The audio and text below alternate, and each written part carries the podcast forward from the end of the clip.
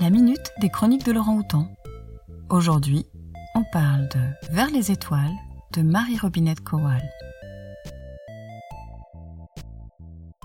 Ce roman de science-fiction a reçu plusieurs prix littéraires, dont le prix Hugo ou Nebula, de quoi mettre des étoiles plein les yeux. L'histoire débute en 1952, dans un contexte encore très marqué par la Deuxième Guerre mondiale.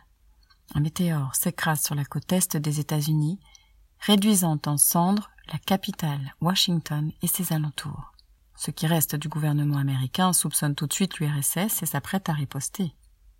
Nathaniel York, spécialiste en fusées et ingénieur de renom, échappe avec sa femme au désastre de l'impact et devient rapidement l'ingénieur en chef d'un nouveau projet. Bien que la catastrophe soit colossale pour l'Est américain, les retombées et conséquences à long terme pour le climat sont bien plus importantes encore. Le réchauffement climatique est inéluctable et entraînera une rapide hausse des températures. Une seule solution se présente, la conquête spatiale. Elma, qui participe avec son mari au projet, va mettre tout en œuvre pour être la première femme astronaute. Bien que ce roman soit une uchronie, l'auteur a pris soin de soigner les détails techniques. Les modèles d'avions pilotés par l'héroïne étaient bien des modèles utilisés durant la période d'après-guerre. Il en va de même pour les informations mathématiques. Les calculs et analyses sont exacts.